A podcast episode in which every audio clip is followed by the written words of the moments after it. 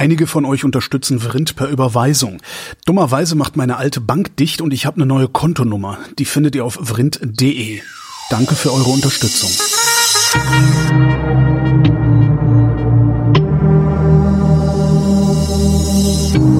Wer redet, ist nicht tot. Willkommen zum Geschichtsunterricht mit Matthias von Hellfeld. Hallo Matthias. Sei gegrüßt. Thema heute. Gründung der Gestapo, der geheimen Staatspolizei. Genau. So, so, so ein äh, ureigenes Nazi-Ding, oder? Eigentlich, wenn du es genau nimmst, eigentlich nicht. Oh. Ähm, ja, weil Staatspolizeien äh, in der deutschen Geschichte, sofern es ein deutsches Land gab, also ab Kaiserreich 1871, das ist jetzt nichts besonders Neues. Also das äh, sozusagen die Zentrale, also der, der Kaiser oder die Staatsregierung oder die kaiserliche Regierung, wie immer du es nennen möchtest, ähm, daran interessiert war, sozusagen eine zentrale Polizei zu haben. Äh, das ist äh, tatsächlich immer schon nachvollziehbar gewesen. Heute, um das mal so gleich nach äh, zu, in unsere Zeit zu ziehen, gibt es ja auch eine Bundespolizei ähm, und das Bundeskriminalamt ist eine bundeseinheitliche Behörde, aber es gibt eben ähm, dazu noch diese Länderstrukturen, also die föderalen äh, Polizeieinheiten und da ist die Aufgabenteilung ziemlich genau. Also was eben in den Ländern passiert, machen die Landeskriminalämter und der Bund und so weiter. Es geht aber darum, dass eben der Bund bei ganz schwerer Kriminalität, bei Bandenkriminalität ähm, einfach eine Zukunftsmöglichkeit haben will, sozusagen von Staatswegen. Und wenn sich dann die Länder nicht einigen können oder wenn es über verschiedene Länder hinweg geht und so weiter, dann ist eben die, die Bundeseinheit äh, dafür da. Und wenn wir jetzt zurückgucken, seit wann es so, so etwas wirklich gibt, dann kommen wir tatsächlich auf das Jahr 1848. Ähm, dort wurde ähm, aus gutem Grunde eine preußische Geheimpolizei gegründet, weil zu der Zeit, wie wir alle in der Schule gelernt haben, die deutsche Revolution stattfand und besonders in Preußen oder genauer gesagt in Berlin, da richtig der Bär los war mit Barrikadenkämpfen und vielen Toten. Und insofern war äh, der damalige preußische König Friedrich Wilhelm IV. durchaus daran interessiert zu wissen, was seine Untertanen denn noch alles so planten. Und deswegen gab es also eine Geheimpolizei im Gegensatz zu den sonstigen Polizeieinheiten und ähm, die spionierte sozusagen in der Bevölkerung, also in den, bei den eigenen Leuten. Mhm. Und später kam dann auch noch so etwas wie Spionage dazu. Also, dass man sagte, wir gucken, ähm, ob irgendwelche Österreicher bei uns spionieren. Und um die also, also, herauszufinden, ist eben auch diese Polizei dazu da. Also Inlandsgeheimdienst, Auslandsgeheimdienst, der nur damals noch Polizei hieß, sozusagen. Im Prinzip war das, war das eine große, ähm, ja, kann man so sagen. Und dann äh, ne, kann man auch Polizeibefugnisse gehabt haben. Ne? Das ist ja, was wir heute nicht haben, weil wir es nicht mehr haben, eigentlich nicht mehr haben. Ja, das stimmt. Die haben, die hatten genau entsprechend, also es ist genau definiert gewesen. Mhm. Ähm, und äh, und das wurde dann aber nicht etwa, als die Revolution zu Ende war, aufgehört, sondern hat man damals schon hatte, nicht wahr? Ja. Ähm, blieb es dann dabei und wurde reaktiviert 1871 deutsche Reichsgründung und da gab es eben zwei, ähm, ich sag mal, äh, große Auseinandersetzungen direkt am Anfang äh, des Deutschen Reiches bei denen eine geheime Polizei durchaus einsetzbar war und man sie durchaus gebrauchen konnte im Sinne der Herrschenden. Nämlich das erste war der Kulturkampf gegen die katholische Kirche. Der dauerte von 71 bis 78. 18, ähm, da musste, ne? Ja, 1871 bis 78, genau.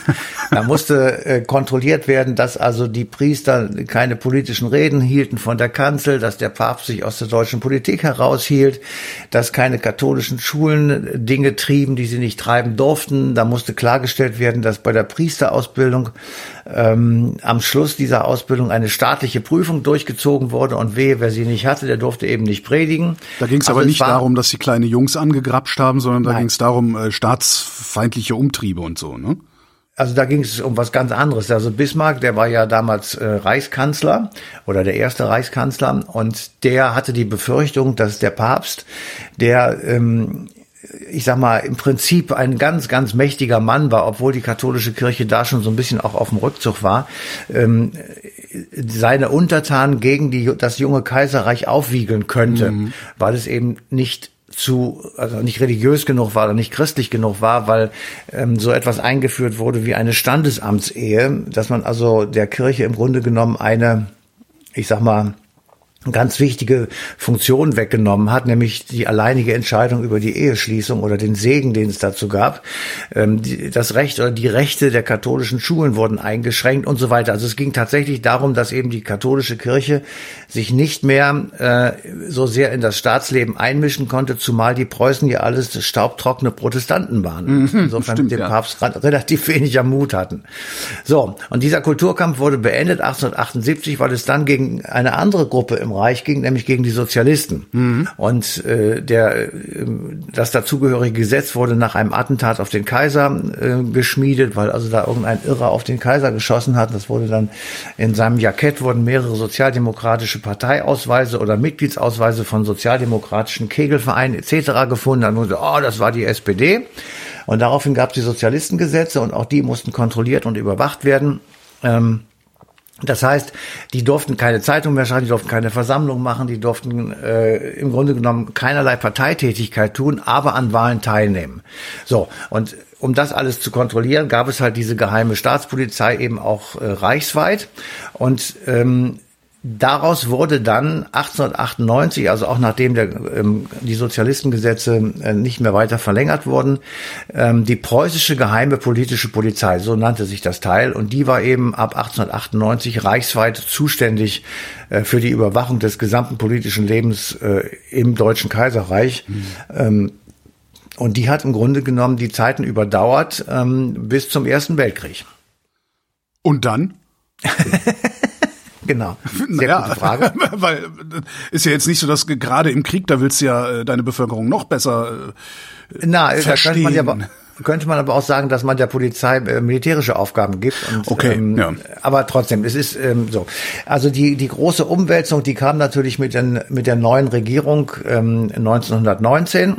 Also äh, Rücktritt des Kaisers oder Flucht des Kaisers, kann man auch sagen, Ausrufung der demokratischen äh, parlamentarischen Republik. Die SPD hatte das Sagen und insofern stellte sie auch Polizeipräsidenten und äh, ich sag mal, durchflügte den Überwachungsapparat im, äh, in der Weimarer Republik und äh, 1919, direkt am Anfang der Zeit, wurde in Berlin Emil Eichhorn Polizeipräsident.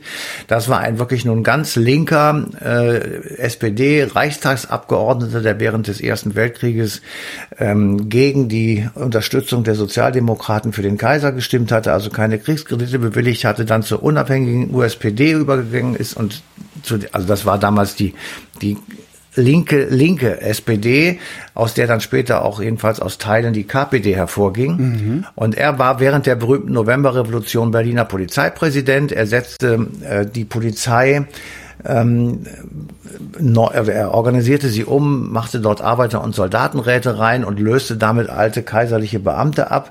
Und ähm, da kannst du dann sehen, sozusagen äh, in diesen Umbruchzeiten, eine eigentlich richtige Idee wird dann übertrieben und damit schaffst du irrsinnig großes Misstrauen und äh, der die Absetzung von ihm, also von Emil Eichhorn, war dann Auslöser für wirkliche Tumulte, für den Spartakusaufstand und für Mord und Totschlag in Berlin.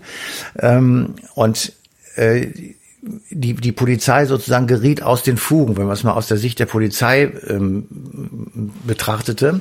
Und als der Aufstand zu Ende war im Januar 1919, wurde die geheime Polizei wieder umgebaut oder neu aufgebaut als zentrale Staatspolizei. Und diese zentrale Staatspolizei hat existiert bis 1933 und war im Grunde genommen ähm, auf der richtigen Seite in Anführungsstrichen gesagt. Es sollte nämlich antirepublikanische und antidemokratische Tendenzen bekämpfen. Mhm. Und das galt sowohl für einzelne Personen als auch für Organisationen. Und da ist natürlich klar, dass der Haupt, das Hauptaugenmerk äh, dieser Polizeieinheiten auf die beiden Extreme rechts und links gerichtet war, also ja. auf der linken Seite KPD und auf der rechten Seite NSDAP. Und da kommt dann das Problem, dass wir ja die ganze Zeit äh, in unserer Geschichte haben, dass da eben das eine Auge mehr sieht als das andere. Der Geheimdienst auf dem rechten Auge blind ist. Ja. So ist es. Ja. Und äh, das konnte man an der, äh, in der Weimarer Republik wirklich auch durchziehen und durchsehen. Und selbst wenn man sagt, der Geheimdienst war es vielleicht gar nicht so sehr, dann konnte man es auf jeden Fall bei den Gerichten sehen. Also wenn Leute aus der rechten Szene angeklagt waren, dann waren die Haftstrafen oder die Verurteilungen deutlich ähm, sanfter ähm, als eben auf der linken Seite. Äh, Aufstände von links wurden immer mit der gesamten Staatsmacht bekämpft, Aufstände von rechts eher nicht. Und ähm, das kann man wirklich gerade in den Anfangsjahren sehen. Also die blutige Niederschlagung des Spartakusaufstandes, der nun eindeutig von links kam, ist mit nichts zu vergleichen, äh, wie man den Kapp-Putsch versucht hat zu bekämpfen. Da kann man wirklich eher vom Versuch sprechen. Ähm, das gleiche gilt für Hitler, dessen äh, Haft ähm, nach dem Hitlerputsch 1923 äh, nach neun Monaten beendet wurde, obwohl sie eigentlich fünf Jahre hätte dauern sollen und so weiter. Also es mhm. gibt unglaublich viele äh, Dinge, die eben ähm, äh, mehr gegen die linke als gegen die rechte Seite dieses politischen Spektrums ging. Und das machten sich dann natürlich die Nazis auch zu eigen. Sie unterwanderten diese Polizeien, nachdem sie allmählich sozusagen in höhere ähm, Wahlergebnisse kamen. Und das gipfelte dann darin, dass man, ähm, ich sag mal 1932, man könnte jetzt sagen, äh, als Vorbereitung des der sogenannten Machtergreifung ähm, eben diese, diese demokratischen Strukturen in Preußen 1932 tatsächlich mit einem sogenannten Preußenschlag einfach kaputt machte. Und das ging zurück. Genau, das war der Preußenschlag und das ging zurück auf eine Notverordnung des Reichspräsidenten Paul von Hindenburg, ähm, der die gewählte SPD-Landesregierung unter Otto Braun samt und sonders absetzte äh, aus einem eigentlich überhaupt keinem Grund und Franz von Papen, den unseligen Reichskanzler derzeit, ähm, gleichzeitig zum Kommissar dort einsetzte, zum Reichskommissar. Das konnte er alles machen.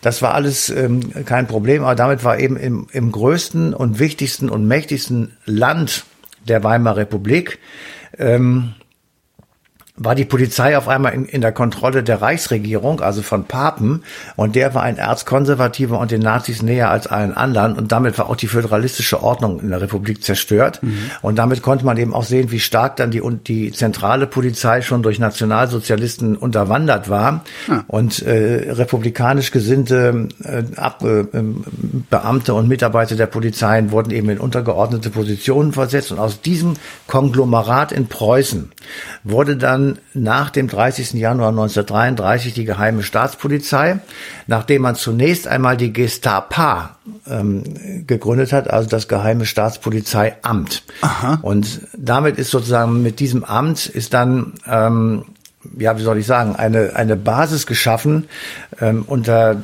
ähm, deren Dach man alle Verfolgungsbehörden und Institutionen des Dritten Reiches dann subsumieren konnte. Mhm. Und das wiederum wurde dann gesteuert und gelenkt und geleitet und verantwortet vom Reichsführer SS und das war eben Heinrich Himmler.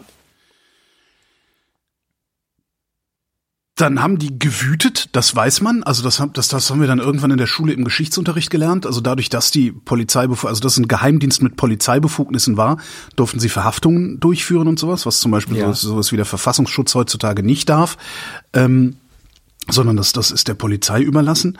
Äh, wie sind die dann da rausgekommen? Also was ist was ist dann passiert? Ist das Ding einfach aufgelöst worden äh, 1945 äh, und Ach die so, Leute sind dann alle äh, in, die, in, in, die in die normale Polizei gegangen? Ja, und, oder was was? Äh? Naja, die Gestapo ist natürlich aufgelöst worden. Heinrich Himmler hat Selbstmord äh, begangen mit einer Zyankali-Kapsel, ähm, aber die Gestapo selber, die hat natürlich ähm, Angst und Schrecken verbreitet, obwohl sie insgesamt gar nicht so groß war. Mhm. also es ist ja oft so, dass man im, im Nachhinein dann klüger ist als währenddessen und wenn man in einem Prozess steckt, dann erkennt man eigentlich nicht so richtig, ähm, wo die wo die wirkliche Gefahr ist. Und äh, das ist natürlich in diesem Falle auch so gewesen.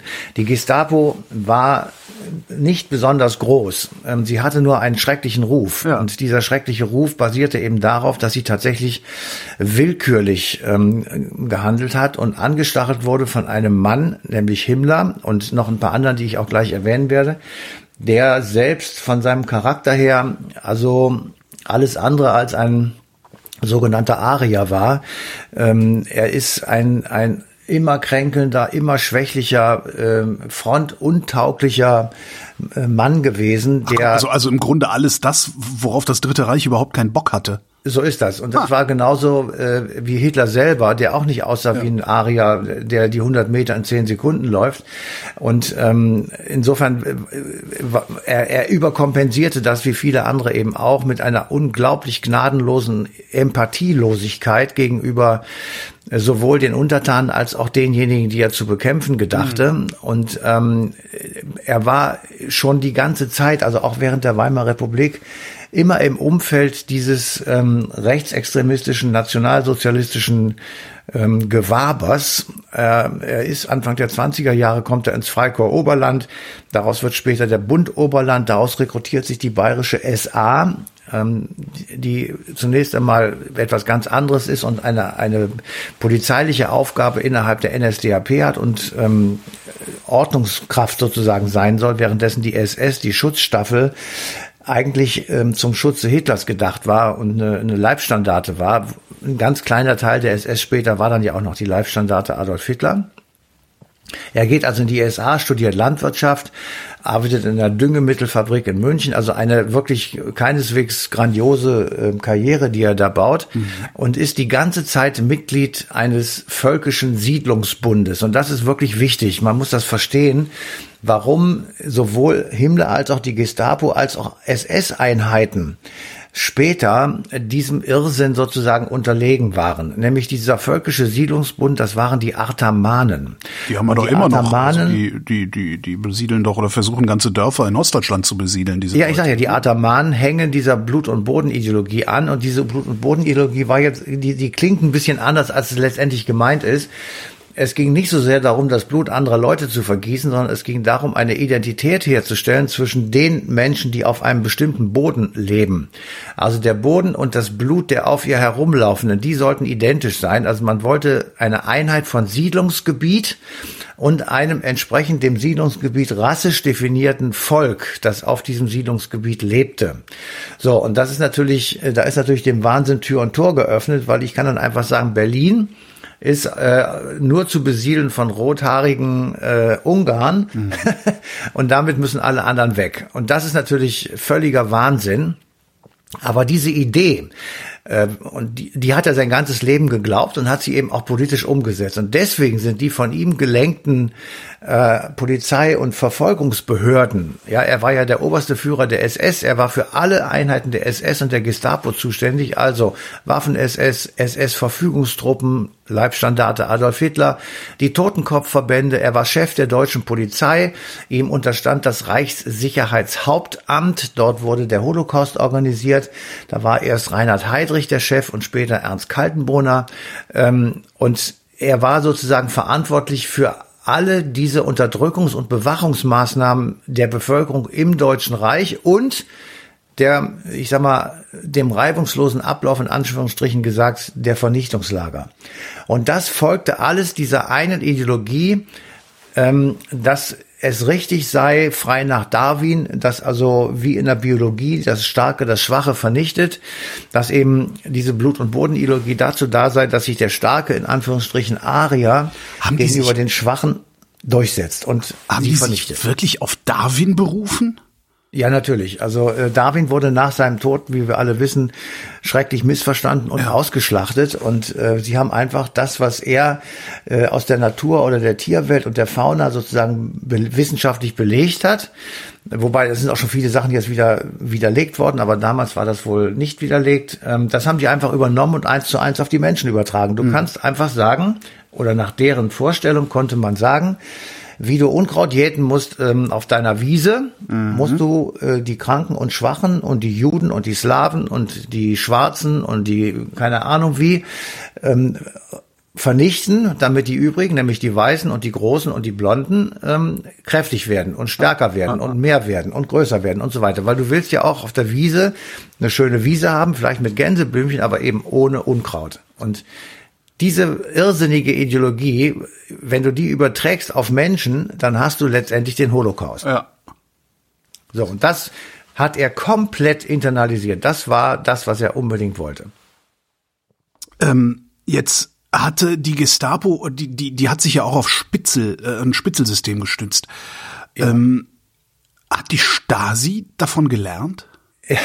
Das ist vielleicht ein bisschen großer Wurf. Ja, das ist ein bisschen groß, äh, das ist ein bisschen großräumig gedacht sozusagen, aber ähm, du kannst natürlich auf jeder, du kannst jede Geheimpolizei, jede Polizeiarbeit kannst du irgendwie weiterführen. Du kannst auch dem Mossad sagen, er hätte vom äh, von der Gestapo gelernt oder sowas. Das ja, ist kannst du, genauso Verfassungsschutz kannst du es auch sagen, weil die arbeiten auch mit genau. einem Spitzensystem, obwohl sie das benutzen, um äh, Nazis zu finanzieren. Das ist wieder nochmal. Also sie haben, sie haben tatsächlich genauso mit mit ähm, Top-Secret-Leuten gearbeitet, sie haben Unterwanderung betrieben, sie haben Pfarrerleute eingesetzt, das haben sie alles auch gemacht, aber man kann da nicht sagen, das ist sozusagen der, der, der Vorläufer der Stasi oder sowas. Das, das wäre wirklich ähm, idiotisch. Ich finde, mhm. der Vorläufer ist eher ideologisch, dass man sagt, wenn man so ein eine mächtige zentralistische Staatsordnung hat, dann braucht man an, offensichtlich auch äh, eine so starke Polizeieinheit, um das am Leben zu halten. Und damit gräbst du dir im Grunde genommen schon dein eigenes Grab, weil du unglaublich viel Aufwand betreiben musst, alle Abweichler, alle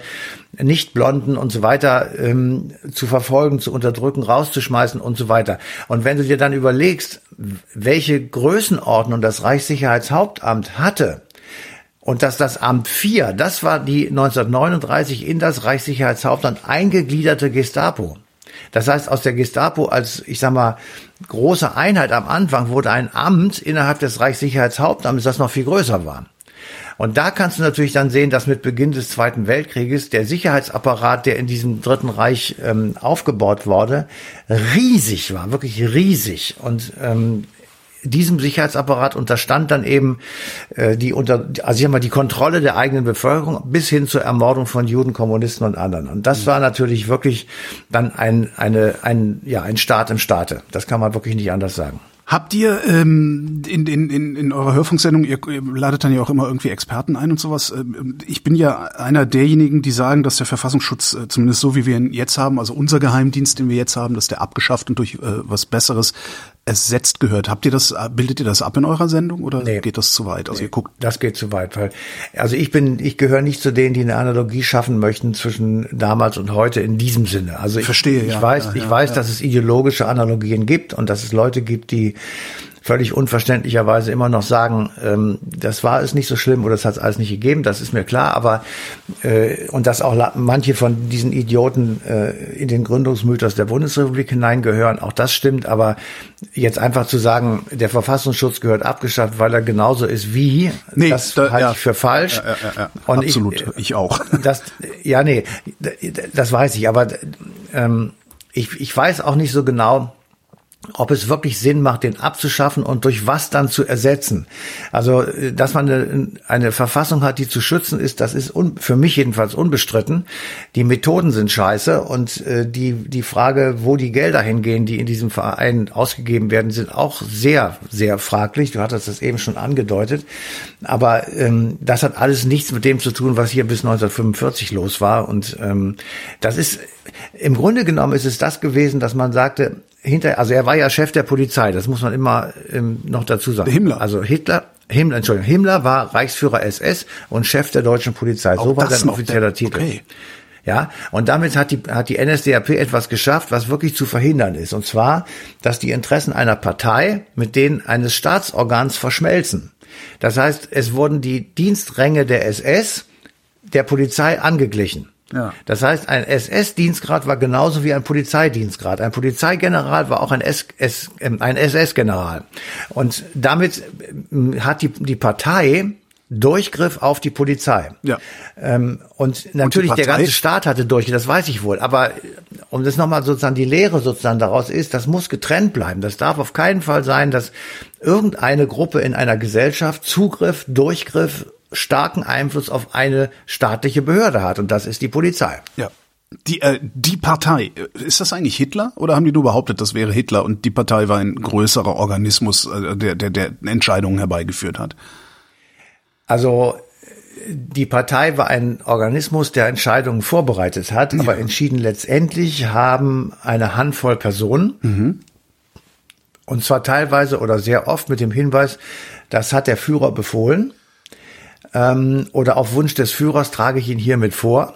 Und das war manchmal gar nicht der Fall. Die haben einfach gesagt, dass der Führer das wünscht. Ja. Ähm, aber letztendlich bei den großen Entscheidungen hieß es immer, äh, Hitler entscheidet. Also es, ähm, er hat sich beraten lassen, er hat äh, enge Freunde gehabt, die in seinem Umfeld waren, die also mit ihm bestimmte Dinge diskutiert haben. Aber er hat auch sehr viele Sachen selbst entschieden. Ähm, zum Beispiel die Frage, wann äh, der, der, wie soll man das jetzt, also alles in Anführungsstrichen, wann der Russlandfeldzug beginnen sollte, mhm. Unternehmen Barbarossa.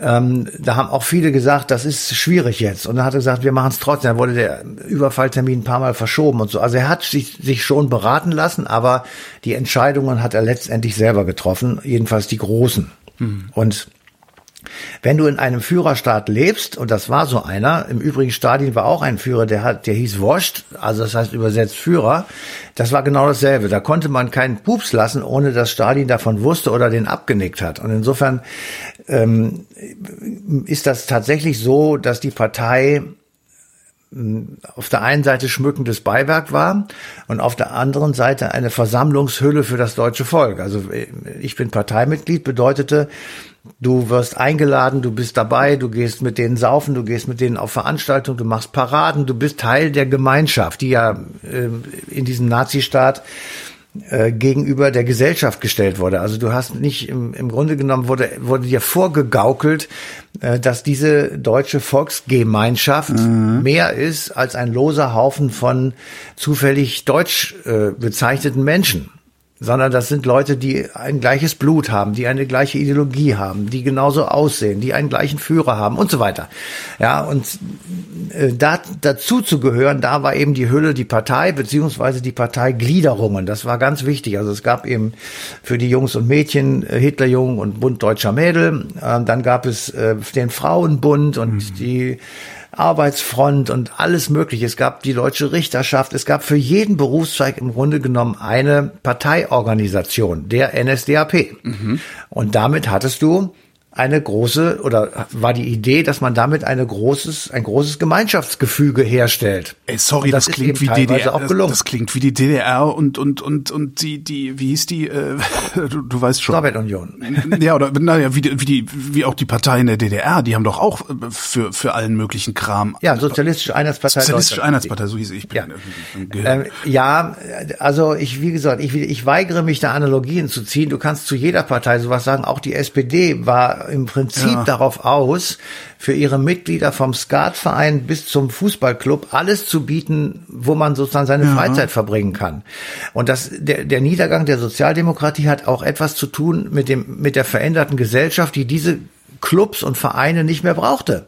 Es gibt heute keine sozialdemokratischen Kegelclubs mehr oder Skat, Skatvereine. Äh, das gab es früher. In jeder, ja. in jedem Ortsverein gab es einen Skatclub zum Beispiel. Mhm. So, das ist das ist eben nicht mehr. Und insofern ähm, sieht man daran auch, dass sich natürlich unsere Gesellschaft viel stärker verändert hat, als es in jeder Einheitsgesellschaft überhaupt je möglich wäre. Aber davon mal ganz wirklich unabhängig. Ähm, die NSDAP war natürlich der, der, der Apparat, mit dem dieser Staat durchdrungen werden sollte und auch durchdrungen wurde. Und zwar sowohl die Organe als auch die Bevölkerung. Und ohne diese NSDAP wäre es nicht möglich gewesen, die Propaganda und die Ideologie und all diesen Kram, den die da erzählt haben, wirklich im wahrsten Sinne des Wortes und das Volk zu bringen. Matthias von Hellfeld, vielen Dank. Gerne. Und euch vielen Dank für die Aufmerksamkeit und der Verweis aufs Radio, denn am 24. April 2023 läuft die passende Ausgabe Eine Stunde History auf DLF Nova.